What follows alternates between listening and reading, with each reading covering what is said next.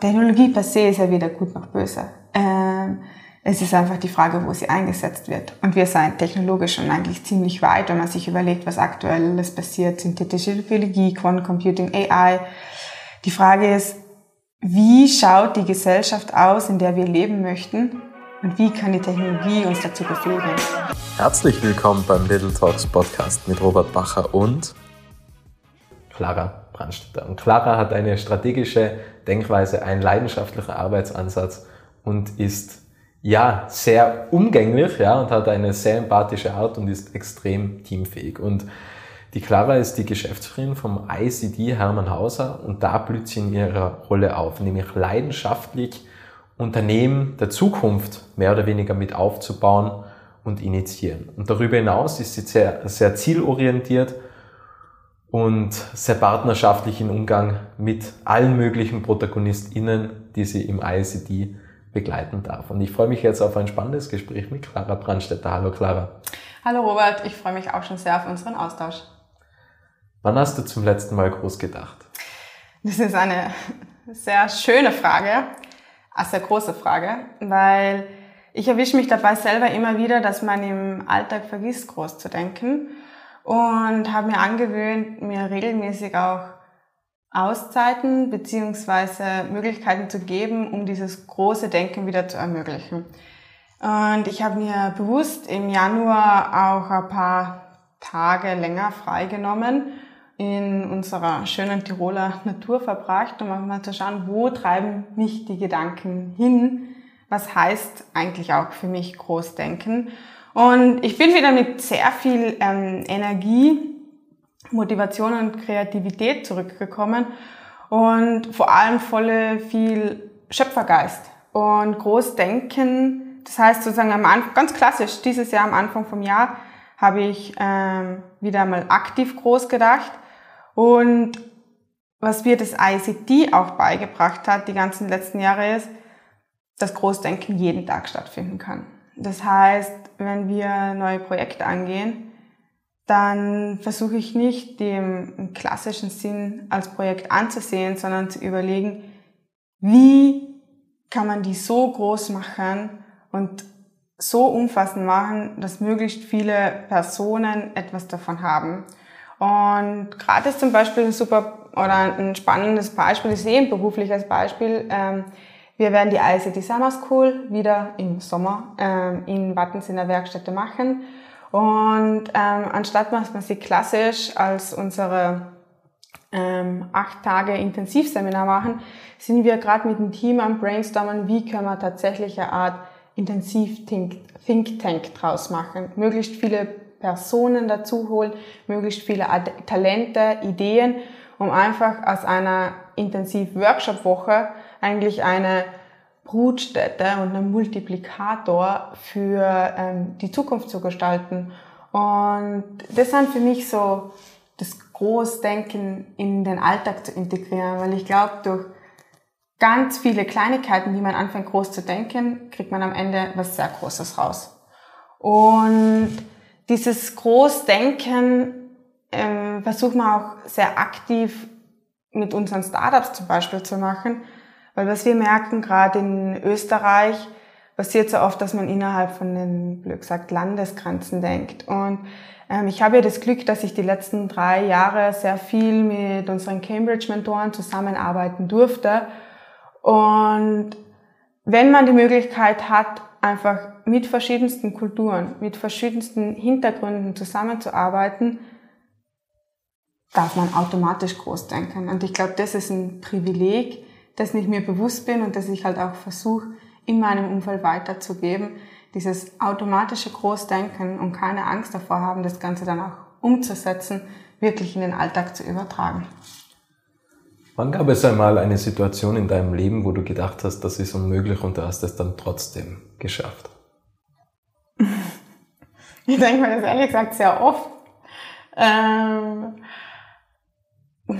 ich denke mir das ehrlich gesagt oft, aber dann auch, auch in Kleinigkeiten oder im privaten, im sportlichen Umfeld, ähm, im, im beruflichen Umfeld, wenn so viele Interessen aufeinander gehen. Aber ich hole mir dann einfach immer wieder her, ich habe schon so oft geschafft, wieso soll es dieses Mal nicht funktionieren? Und das gibt einem so eine Ruhe und ein Selbstverständnis und eine Kraft, die Sachen einfach umzusetzen. Und worst case, what's gonna happening? Wenn man eh groß denkt, dann landet man ja immer noch irgendwo groß. Ja, es ist, glaube ich, sehr interessant, weil ein großer Gedanke kostet ja gleich viel Energie wie ein kleiner Gedanke. Die Frage ist halt immer, wie man dann halt umgeht, wenn man es nicht erreicht, oder? Weil die Ziellinie verschiebt sich ja dann immer. Also mhm. Also wenn man groß denkt, dann, dann schafft man es mhm. vielleicht, ja. Und dann ist es super und dann erweitert sich das Spektrum und mhm. fragt sich, was kann ich noch alles erreichen. Mhm. Aber die Ziellinie verschiebt sich halt immer. Und ich glaube, dass das, ich mag Großdenken wahnsinnig, aber ich glaube, dass man halt immer mh, hm, den dahinterliegenden Grund auch erkennen muss, warum man jetzt groß denkt. Wachstum. Ja, genau. Ja. Und das ist, aber das ist zum Beispiel, was mich, das habe ich für mich persönlich als Wert und ich glaube, das sieht man auch im Arbeitsumfeld, einfach dieser Wachstum. Aber Wachstum nicht im kapitalistischen Sinn, sondern Wachstum einfach in allen Ebenen. Persönlicher Wachstum, Wachstum vom Umfeld, die Möglichkeit auch mit seinen Aktivitäten anderen Personen und Talenten die Möglichkeit geben zu wachsen. Und das ist auch was extrem zufriedenstellendes, zumindest für mich, wenn ich am Ende des Tages weiß, ich darf ein Umfeld mitgestalten, wo andere wachsen können. Und deswegen ist es auch wert, groß zu denken und diese Hürden sozusagen auf sich zu nehmen. Und ich glaube, das Spannende an diesen Reflexionsphasen ist, dass man sich bewusst macht, dass man irgendwie wie so ein fiktives Sicherheitsnetz für sich einzieht, weil man weiß, man hat schon voll viel geschafft, voll viel erreicht, reflektiert mal, was ist denn da überhaupt passiert und darauf aufbauen kann man dann wieder weitergehen. Und das finde ich einfach das Spannende am Wachstum.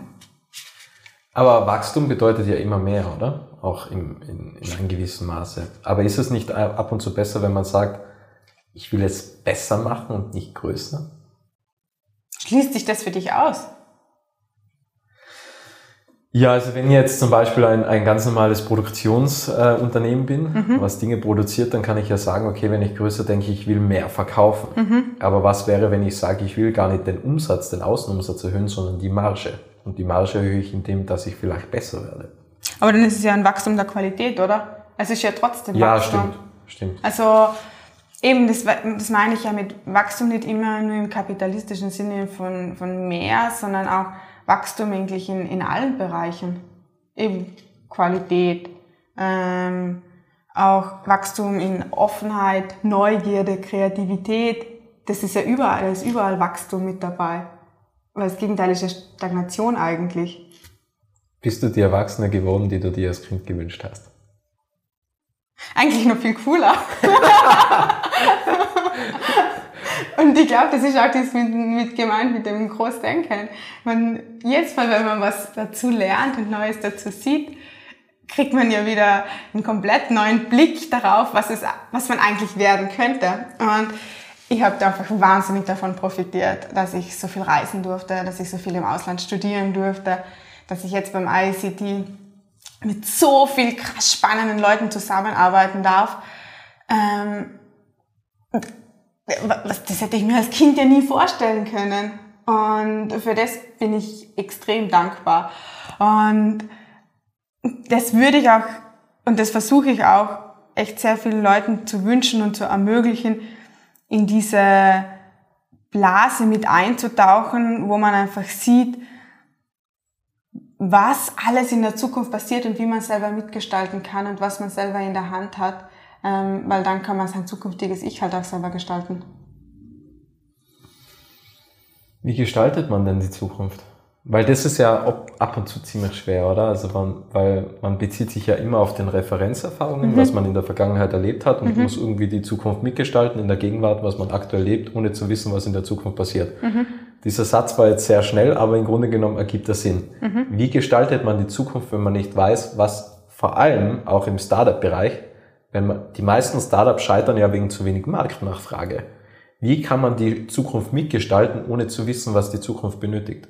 Hm, erster Schritt tun, also wirklich aktives Tun, nicht warten, dass etwas passiert, wie zum Beispiel Regulatorien oder dass Geld kommt, sondern sich selber das System schaffen, das es erlaubt, etwas zu tun. Und weil man hat ja die Möglichkeit, zum Beispiel mit Thema Regulatorien, habe ich die Möglichkeit, Paper zu schreiben, kann ich in einen Beirat mit reingehen. Ich kann mich natürlich zurücklehnen und mir das anschauen, was andere tun, oder ich kann in ein aktives Tun gehen. Das heißt, ein aktives Tun like, ähm, erschafft die Zukunft. Und ich glaube, gerade im Startup-Bereich ist sehr wichtig, dass man eine Vision hat, eine große Vision. Ähm, auch das mit, mit Ziele einfach ganz klar untermauert. Und was ich glaube extrem wichtig ist, gerade im, im Startup-Bereich, im, im Deep Tech-Bereich, im Spin-off-Bereich, wo wir aktiv sind, ähm, die Gründer, die Gründerpersönlichkeiten. Weil am Ende des Tages entscheiden die Personen, die das Unternehmen führen, wohin es sich in Zukunft entwickeln soll. Und abhängig vom Mindset, von den Zielen, von den Werten dieser Personen entwickeln sich Unternehmen. Und genau diese Unternehmen gestalten die Zukunft. Deswegen legen wir auch so viel Wert und geben so viele Ressourcen rein, Gründer in ihrer Persönlichkeit, in ihrem Wachstum zu unterstützen, weil die am Ende des Tages der Treiber und der Hebel von dem Ganzen sind. Ich mag das voll gern, der Hermann sagt das immer so oft, uh, an A-Team always, like an A-Team an A-Team with a C-Technology always beats a C-Team with an A-Technology. Und das zeigt eigentlich schon ganz gut, dass am Ende des Tages jegliche Ressourcen, die in die Entwicklung eines Teams, eines Menschen, eines Gründers gehen, Ressourcen sind, die sich langfristig multiplizieren oder einfach hebeln. Und ich glaube, genau so erschafft man die Zukunft, indem man ähm, die Zukunft mitgestaltet, basierend auf Werten ähm, von einer Gesellschaft, die wir in der Zukunft haben wollen. Weil die Frage kriegen wir auch sehr oft gestellt. Technologie, hm, ethische Themen und so weiter und so fort. Technologie per se ist ja weder gut noch böse. Ähm, es ist einfach die Frage, wo sie eingesetzt wird. Und wir sind technologisch schon eigentlich ziemlich weit, wenn man sich überlegt, was aktuell alles passiert, synthetische Biologie, Quantum Computing, AI.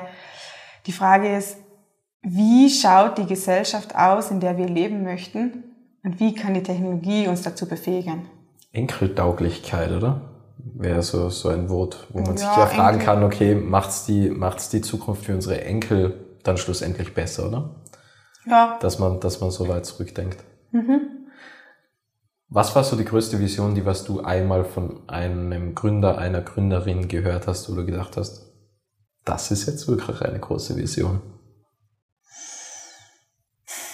Das ist äh, gute Frage und ich möchte jetzt nicht unbedingt einen Gründer oder eine Gründerin hervorstreichen, weil in dem frühphasigen Prozess, wo wir mit ihnen arbeiten, haben wir das Privileg, dass wir sie in ihrer Vision oft noch begleiten und inspirieren dürfen.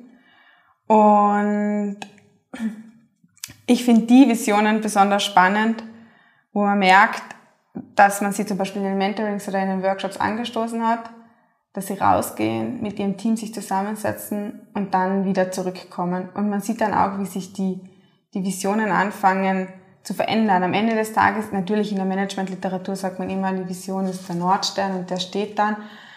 Aber gerade im, im Deep Tech-Bereich, im Spin-off-Bereich, in der frühphasigen Entwicklung, da muss man oft erst ins Tun kommen, damit man eigentlich sieht, welche Vision kann ich dafür haben.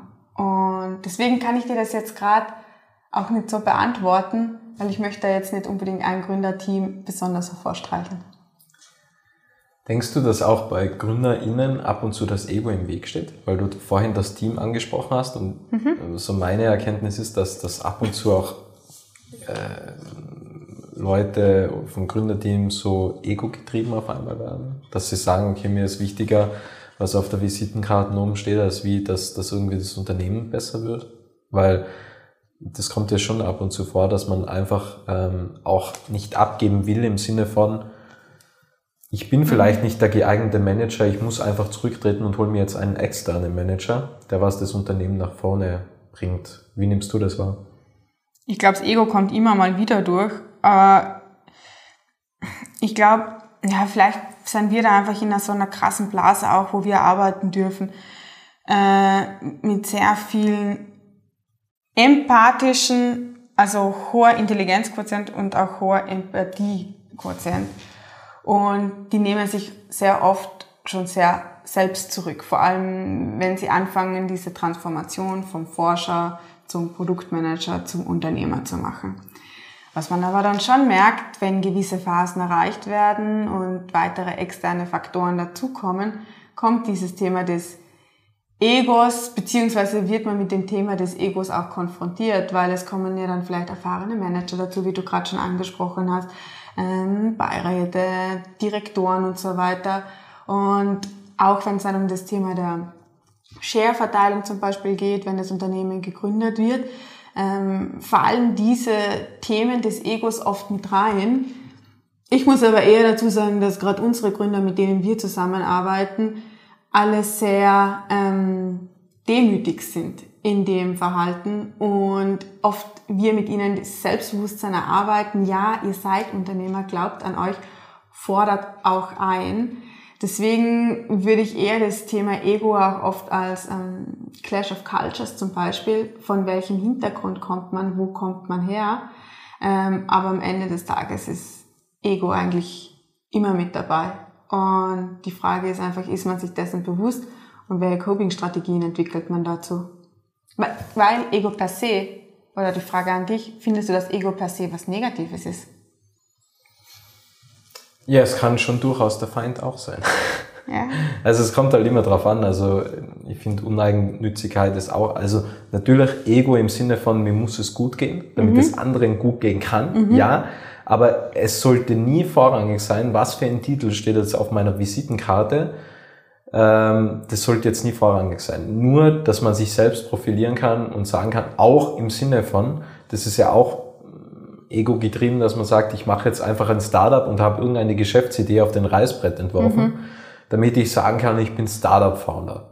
Mhm. Einfach damit das Ego befriedigt ist und damit man es anderen bewiesen hat. Mhm. Und, und, das finde ich, das ist ja auch ego-getrieben und das finde ich ähm, nicht so gut. Vielleicht kann daraus auch das eine oder andere entstehen, aber ich finde, wenn es so eine intrinsische Motivation ist und nicht so extrinsisch, ähm, weil ego getrieben kann ja auch extrinsisch sein, ich würde da gerne ein Stichwort oder den Stichpunkt, das ist eigentlich sehr, fällt sehr stark in das Thema Karriereentwicklung, oder? Und ich glaube auch unabhängig davon, ob man Gründer, Gründerin ist oder auch in größeren Unternehmen arbeitet, wenn diese Ego-Thematik beziehungsweise die Titelthematik kommt, glaube ich, ist man immer irgendwo auf einem unzufriedeneren Pfad unterwegs, als wie man sich tatsächlich fragt, wie soll mein Arbeitsumfeld aussehen, in dem ich aufgehen kann? Wo kann ich meine Talente bestmöglich einsetzen? Und wenn ich eigentlich das so geschaff, erschaffe, dass ich die Möglichkeiten habe, meine Talente, meine Stärken so einzusetzen, dass größtmögliche Personen, Institutionen davon profitieren, dann gehe ich ja eigentlich mit so einem hohen intrinsischen Selbstwert aus meinem Tag heraus, dass der Titel unabhängig davon ist. Und deswegen finde ich es immer viel, viel wichtiger, den innerlichen Fokus zu legen und ein Arbeitsumfeld zu erschaffen und geschaffen, äh, ähm, erschaffen, wo man einfach aufgeht. Und ich glaube, das ist halt eine massive Frage der Selbstreflexion auch. Ja, stimmt schon. Ähm, ja, da kann ich jetzt eigentlich äh, nichts hinzufügen. Das hast du, hast du perfekt ausgeführt. Herzlichen Dank. Ich würde gerne zu deiner Dreiecksthese Aha. sozusagen kommen, was du vorhin ähm, kurz angesprochen hast, bevor wir aufgezeichnet Aha. haben. Drei Dinge, die dir wichtig sind. Aha. Erzähl. Meine Dreiecksthese, ähm, Bildung, Innovation und einfach das Thema der Wirtschaft. Das ist was, wo ich mich sehr viel beruflich beschäftigen darf was mich aber auch massiv interessiert, privat interessiert und vielleicht sogar auch vorher privat interessiert hat und das dann für mich gestaltet habe, wo finde ich es beruflich. Und ich finde es beruflich einfach im ICT, beziehungsweise in dem Ökosystem, wo wir arbeiten dürfen. Das heißt, mit Gründern, mit Investoren, mit Unternehmen, ähm, wo einfach dieses Dreieck wirklich gelebt und weiterentwickelt wird. Und zum Beispiel gerade beim ICT, es heißt ja ausgeschrieben Institute for Entrepreneurship Cambridge Tirol, liegt unser Fokus einfach auf der, der Bildung und Weiterentwicklung und dem Fördern von Talenten und Potenzialen. Und das vor allem nicht nur in Tirol oder Österreich, sondern international.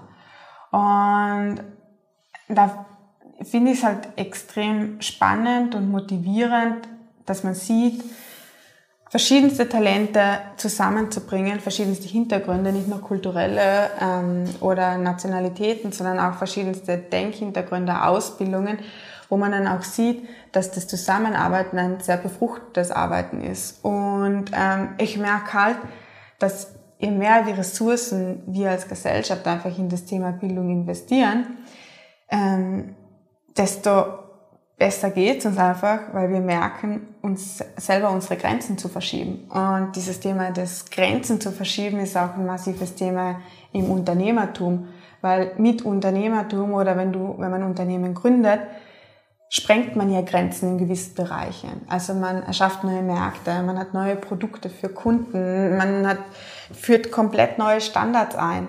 Und deswegen geht es für mich so einher, Bildung mit Innovation. Und ich spreche nicht nur von klassischer universitärer Bildung, sondern Bildung im ganzheitlichen ähm, Sinne. Und einfach für mich noch extrem spannend das Thema der Wirtschaft, was wir ja auch im ICT sehr haben. Bildung und ähm, Forschung und äh, Erweitern, das nur in Institutionen stattfindet, also in geschlossenen Räumen per se, ist super schön, wenn es da im Raum ist und es macht dann auch Spaß, sich im Raum und da zu unterhalten.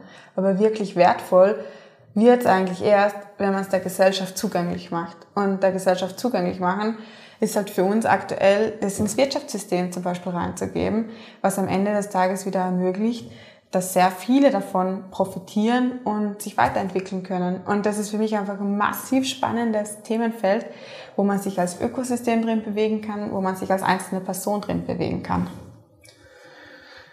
Was ich mich gerade frage, wie kann eine Person bestmöglichst das Potenzial entfalten? Weil, weil wo steigt man ein? Bildung oder Wirtschaft oder Innovation?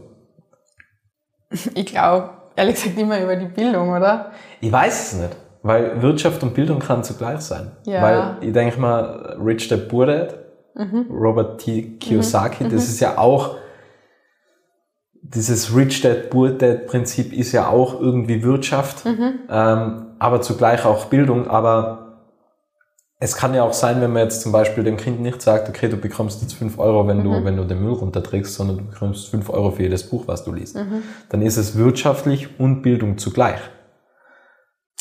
Das ist ein extrem spannender Punkt vor dem Hintergrund, dass es was anspricht, was in unserer Gesellschaft aktuell sehr stark ist, das Thema des Silo-Denken und das Thema des Spezialistentums, oder? Und ich glaube halt, dass es sehr wichtig ist, dass man schafft, mehrere Säulen miteinander zu verbinden und außerhalb von seinen Silos auch zu denken, also außerhalb von Silos zu denken, beziehungsweise Verbindungen zu schaffen.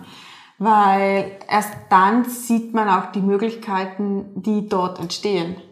Und ähm, deswegen, ja, aber für mich ist Bildung einfach jeglicher Zugang zu etwas Neuem zum Lernen. Und das passiert halt mit den anderen Komponenten wie Innovation und Wirtschaft. Es ist ja auch wie bei den Büchern, oder? Büchern sind Bildung, aber oftmals liest man ja nur Bücher, aber bringt es ja nicht in die Wirtschaft. Mhm. So dieses angeeignete Wissen. Mhm. Aber wenn man zurückgeht in die Kindheit, hat man ja diese junge Naivität mhm. im Sinne von alles ist möglich. Mhm und könnte ja auch ohne Bildung sozusagen, weil das Kind ist ja grundsätzlich immer alles möglich, mhm. ja direkt in die Wirtschaft einsteigen. Und dann lernt man ja, also ähm, Henry Ford sagt ja, ich, ich weiß eigentlich nichts, mhm. aber ich kann mir in 15 Minuten jemanden besorgen, was die Antwort weiß. Mhm.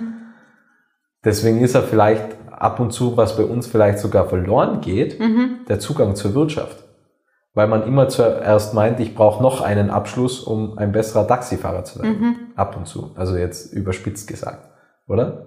Ja, aber Wirtschaft heißt für mich einfach auch in, ins Tun kommen. Wirtschaft ist einfach nur ein System, äh, das, was wir gerade haben. Und das ist einfach die, die Bildung und die Innovation in den wirtschaftlichen Kontext zu bringen, heißt für mich einfach der Gesellschaft in unseren aktuellen Systemen zugänglich zu machen. Ich glaube, ähm, das ist auch ein ein Thema, wie wir unsere Gesellschaft nachhaltig und langfristig ähm, beeinflussen können.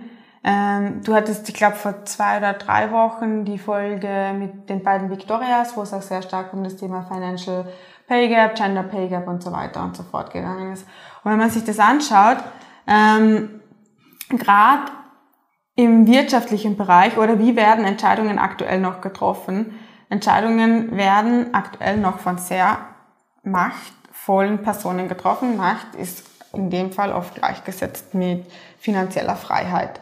Und finanzielle Freiheit wird erlangt, es passiert dann nicht mehr über das klassische Angestelltenverhältnis, ich verdiene. Man muss ja im Prinzip entweder Unternehmen gründen, investieren, das heißt Kapital für sich arbeiten lassen. Wenn wir uns dann aber anschauen, wer aktuell Unternehmen gründet und wer aktuell große Tech-Unternehmen gründet, sieht man einfach immer wieder diese Bias, dass es sehr stark sehr viele männliche Gründer gibt, weil logischerweise aktuell noch viele MINT-Studiengänge von Männern besucht werden.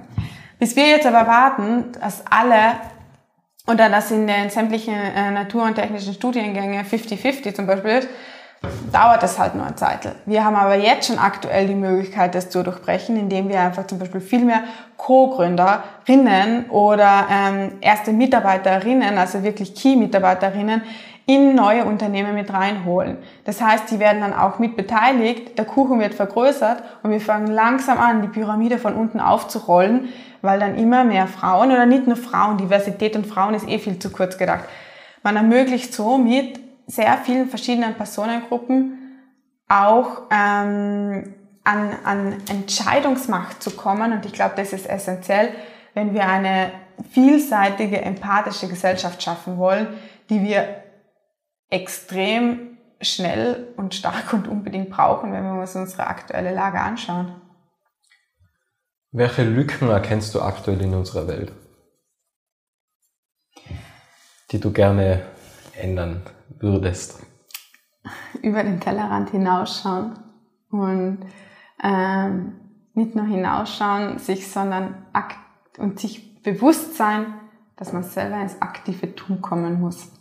Und ich glaube, da ist, da muss, also muss ich mich selber auch an der Nase nehmen. Wir sind aktuell in einer Generation, die jetzt in der Hand hat, die Zukunft zu gestalten und einfach diese, diese Lücke ist für mich einfach der, teilweise der Mut zur Gestaltung ähm, und dass man sich, dass man auch mutig sein darf, mal über den Tellerrand hinaus zu blicken, ähm, empathisch zu sein und das nicht nur auf Papier, sondern tatsächlich das auch zu leben. Und das sind für mich so, so Themen, wo ich finde, dass wir definitiv noch äh, ein bisschen Luft nach oben haben. Würdest du auch sagen, dass Mut nicht heißt, frei von Angst zu sein, sondern trotz seiner Angst zu handeln? Definitiv. Und ich glaube, das ist auch zum Beispiel der Kern im Unternehmertum. Ich gehe das Risiko ein, aber ich gehe kalkuliert das Risiko ein. Mut heißt ja auch, ich darf Angst haben. Ich glaube, wenn man keine Angst mehr hat, ist das sehr ähm, gefährlich. Aber wenn ich weiß, ich habe Angst und ich kann mit dieser Angst umgehen und bin trotzdem mutig, dann habe ich ein ganz anderes Sprungbrett. Wenn ich zum Beispiel in, auf den Berg gehe und ich habe keine Angst mehr, dann läuft da irgendwas schief, dann kann ich Gefahren mehr richtig einschätzen. Wenn ich aber mir der Angst bewusst bin oder wieso ich diese Angst habe, das ist ja meistens irgendwo berechtigt, oder? Entweder aus Erfahrung, Intuition, weil ich etwas weiß und das dann entsprechend umsetzen kann, und dann bewusst mich für den, den Schritt, also diesen mutigen Schritt mache, um weiterzukommen, ähm, dann habe ich ja viel solidere Sprungbasis, als wenn ich Angst komplett ignoriere oder gar keine Angst mehr habe. Christoph Engel hat auch gesagt, dass äh, der Berg der beste Lehrmeister ist. Also er hat mehr auf dem Berg gelernt als wie in jeder Uni, weil wo sonst lernt man Entscheidungen zu treffen, wo es um Leben und Tod mhm. zum Teil auch geht. Ähm, wie ist es, beziehungsweise hättest du Angst, alles zu verlieren?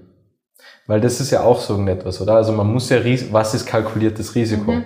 Also wo zieht man da die Grenze? Weil auch das Adlers hat gesagt, wir können kalkulieren, aber nicht das Risiko. Also das haben mhm. sie schon festgestellt, das zählt nicht zu ihre Kernkompetenzen.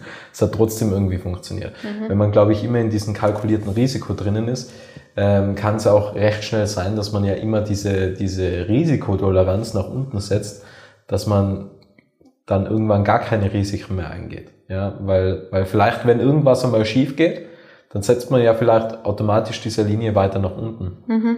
und versetzt einfach diese Linie. Und kalkuliertes Risiko, ich, ich was ist, also was ist das Schlimmste, was passieren kann? Weil das ist ja vielleicht auch wieder bedeutsam mit Geld. Klar, das Geld kann weg sein. Zum Beispiel, wenn man, wenn man das Geld in ein Unternehmen investiert. Mhm. Aber Geld kommt immer wieder. Die Zeit nie mehr. Mhm. Das ist gerade im, im Unternehmertum oder wenn wir die Startups zu gründen und begleiten, schon auch immer wieder eine Kernfrage, welches Risiko sind sie gewillt einzugehen? Und ich glaube, man darf sich dessen bewusst sein, dass ich spreche jetzt von unserer extremen Bubble, in der wir unterwegs sind, dass man mit den, den, den Lebensstandards, die wir haben, der, der Sozialstruktur, in der wir leben, die Bildung, die wir genießen dürfen, gerade im Unternehmertum noch viel mehr Risiken eingehen können, um, um einfach auch nach vorne zu kommen. Weil wir gerade in Österreich leben ja in einer Gesellschaft, die uns auffängt. Auch sehr stark. Stufe 4. Ja. Factfulness. Ja.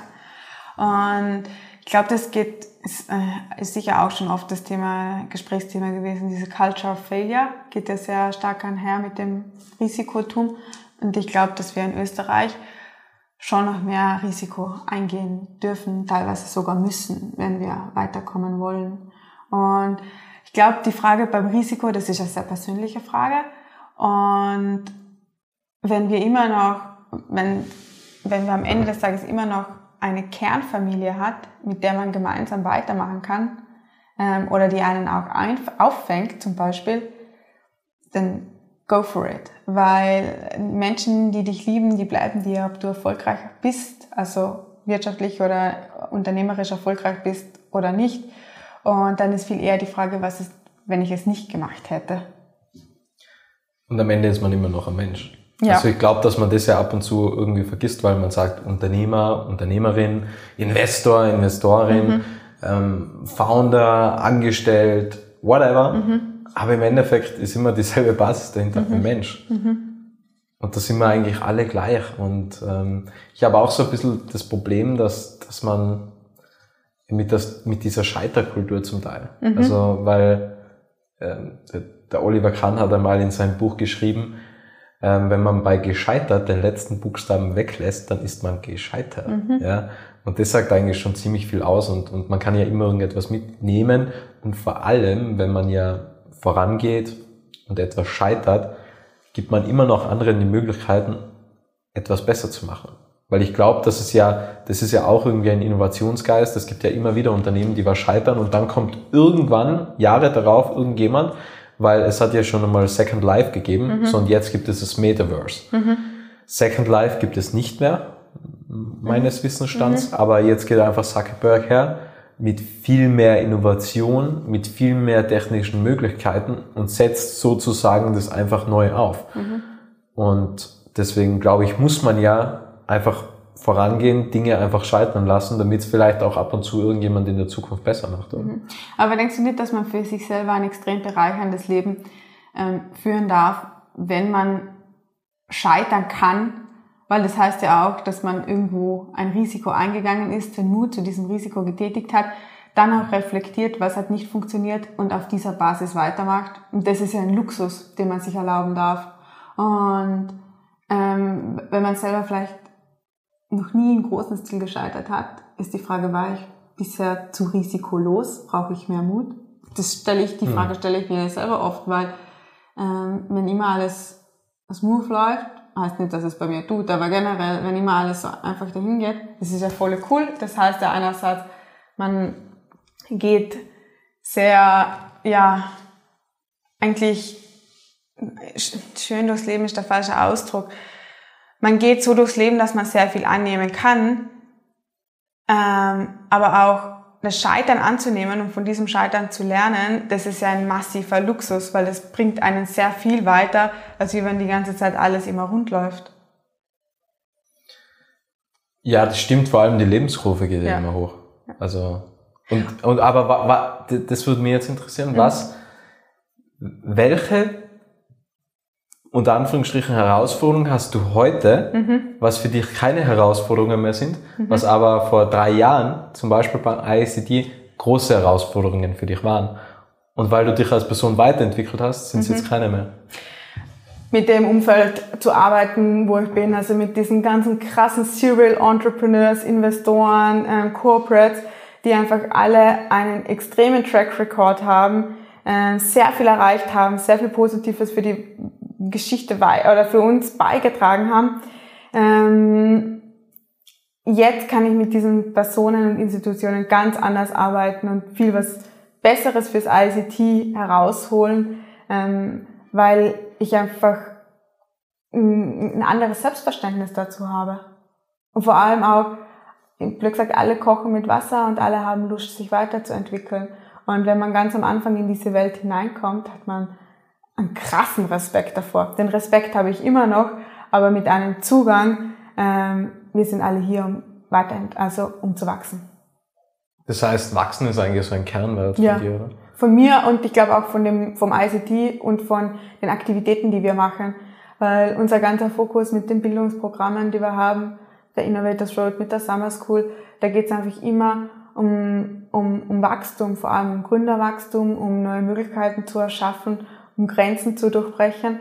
Und das macht es einfach auch so ein spannendes Umfeld. Wie kann man sich jetzt das ICT vorstellen? Also was macht das ICT alles?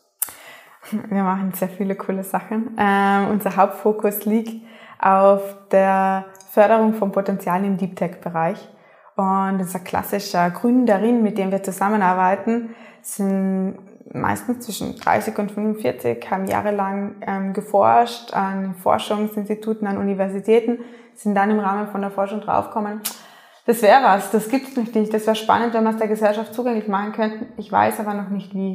Und da kommt eigentlich das ICT ins Spiel, dass wir es wie so eine Art One-Stop-Touchpoint sind für akademische Spin-offs, ähm, wo sie die Möglichkeit haben, sich vom Wissenschaftler zum, ich nenne es immer vom Wissenschaftler zum Produktmanager zum Unternehmer zu werden. Also wirklich von der Fachkraft zum Manager zum Unternehmer. Einfach, dass man sie auf diesen Weg auch begleitet. Und wir machen das im Rahmen von Programmen, die gehen zwischen acht Tagen und zehn Monaten mit Hilfe von Experten, Mentoren, Workshops, ähm, 1 zu 1 Betreuungen. Und was uns ganz wichtig ist, wir haben eine sehr starke Nähe zu Investoren und auch zu Unternehmen, damit sie einfach möglichst früh in das Umfeld getragen werden. Und ich glaube, was das, oder was das ICT so einzigartig macht, ist einfach die, das Netzwerk, beziehungsweise die Personen, die da mit dabei sein. Das sind einfach alles extrem starke Mehrfachgründer beziehungsweise Personen, die, sie, die in der Thematik der Innovation aufgehen, erfolgreich sind und einfach schnell weitergeben wollen. Und ich glaube, wir haben im ICT einfach eine massive Lernkurve für alle, die im Team sind und für alle Gründer beziehungsweise Personen, die zu uns in unsere Bubble, in unser Ökosystem dazukommen. Und ich glaube, das schätzen alle, das lieben alle und deswegen kommen auch alle immer wieder zurück. Und wir sind sehr international aufgestellt. Also zum Beispiel bei der Summer School sind bei die 30 Teilnehmer meistens aus 18 verschiedenen Nationalitäten. Und da geht mir persönlich einfach das Herz auf, wenn man sieht, dass so viele, so viel Diversität vereint ist und zusammenarbeitet. Und das glaube ich, und das zeichnet das ICT einfach aus, diese Internationalität, ähm, die Exzellenz, die Leidenschaft zum Wachsen und ähm, Innovation der Gesellschaft zugänglich zu machen. Wie macht ihr da die Akquise? Also wenn da 30 verschiedene mhm. Leute sind international vertreten, wie kommen die auf euch? Wir Googeln die einfach ICT? Ah, Summer School. Na, Schön. das ist hoffentlich bald. Aktuell läuft es noch sehr stark über unser Universitätsnetzwerk ähm, Uni Cambridge, dann ähm, RWTH Aachen, dann die ganzen österreichischen Unis. Ähm, wir sind dort bekannt, vor allem in den Technical Transfer Offices. Die Technical Transfer Offices, also kurz TTOs, deren Aufgabe ist es im Prinzip zu schauen, wie Wissenschaft verwertet wird. Ähm, das heißt, wir haben einen sehr guten Zugang zu den Universitäten, zu den ihren jeweiligen TTOs, auch zu den einzelnen Forschungsgruppen. Das ist ein Teil. Ein anderer Teil ist sehr stark über unsere Alumni. Ähm, wir haben wir haben also, dass einfach die Alumni immer weiterempfehlen. Ähm, wir kriegen hier sehr gutes Feedback. Also wir merken auch, dass viele von unseren Startups, die dazukommen, einfach durch einen ehemaligen Gründer empfohlen, empfohlen worden sind.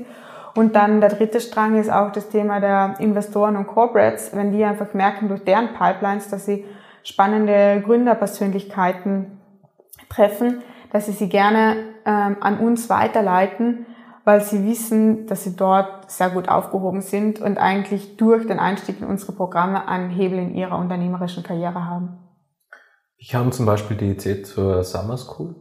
Die Summer School ist ein Programm, das seit fast 20 Jahren jetzt in Cambridge, an der Universität Cambridge läuft. Ähm, und der Josef Hauser und der Hermann Hauser gemeinsam mit der Magdalena und Johannes haben 2015 die Summer School das erste Mal im Europäischen, also in Albach, während dem Europäischen Forum Albach abgehalten. Das war noch wirklich, ich glaube in der Hauptschule in Albach sind da die 20 Forscher gewesen und da hat der Hermann danach gemerkt, wow, das sind spannende Personen, Talente hier und so ist 2015 das ICT auch gegründet worden. Das heißt, wir bauen auf einer massiven Expertise vom gesamten Cambridge Cluster auf. Und wenn man sich ein Cambridge Cluster anschaut, das sind über 16 Unicorns, das sind über 60.000 Arbeitsplätze im High-IQ-Bereich, mehr als 5.000 Firmen, also Knowledge-Intensive Firms. Und Cambridge ist jetzt von der Größenordnung nicht so weit entfernt von Innsbruck.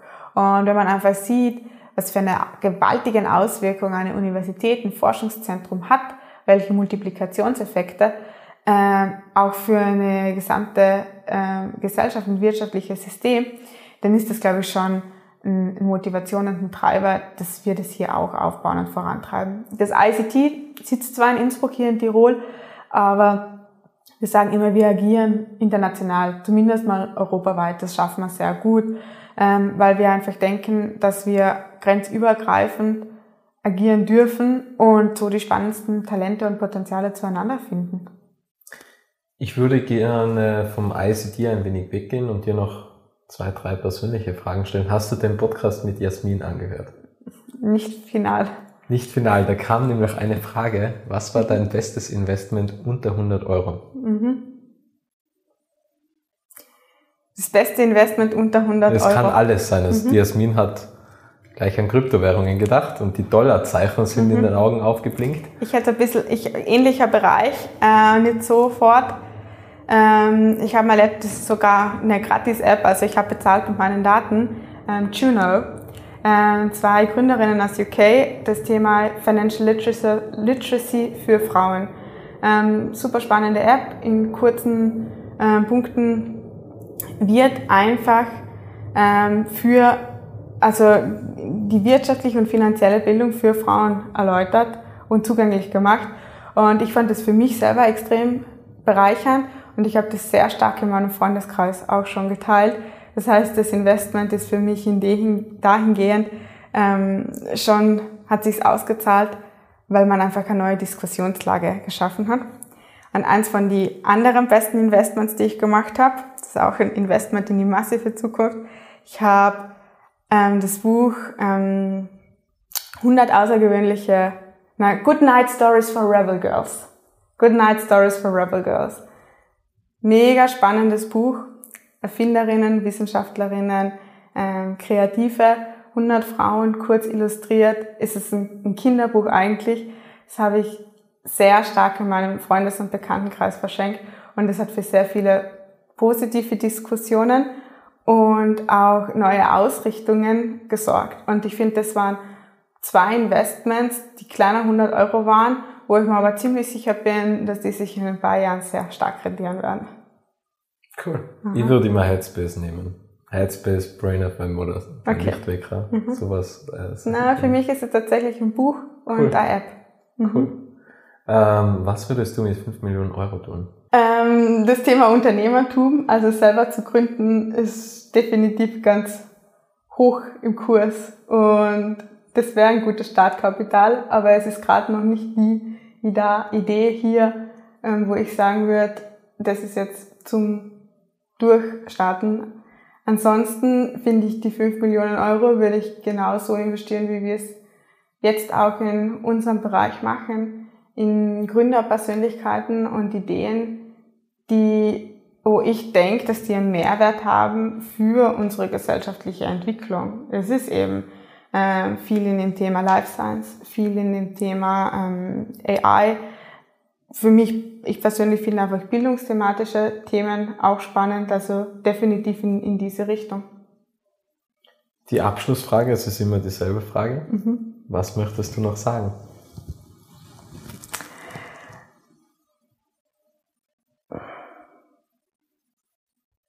Dass man sich trauen darf, seine Talente so, also ein Umfeld für sich so zu erschaffen und dass man seine Talente bestmöglich einsetzen kann und darf, ähm, weil ich denke, so gestaltet man dann seinen Alltag, der am Ende des Tages ja dann auch das Leben ist, weil Alltag ist nicht Montag bis Freitag, den Alltag so, dass man einfach ähm, glücklich und zufrieden ist und möglichst viele Personen damit einbindet und einfach dieses große Träumen, wie man seine Talente bestmöglich einsetzt. Das würde ich jedem wünschen, ähm, groß denken, sich zu trauen, groß zu denken und es dann auch umzusetzen.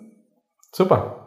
Vielen, vielen lieben Dank. Danke für deine Zeit und den wertvollen Inhalt und danke an alle, die da draußen zugehört haben. Danke auch. Ich freue mich schon auf die nächste Podcast-Folge.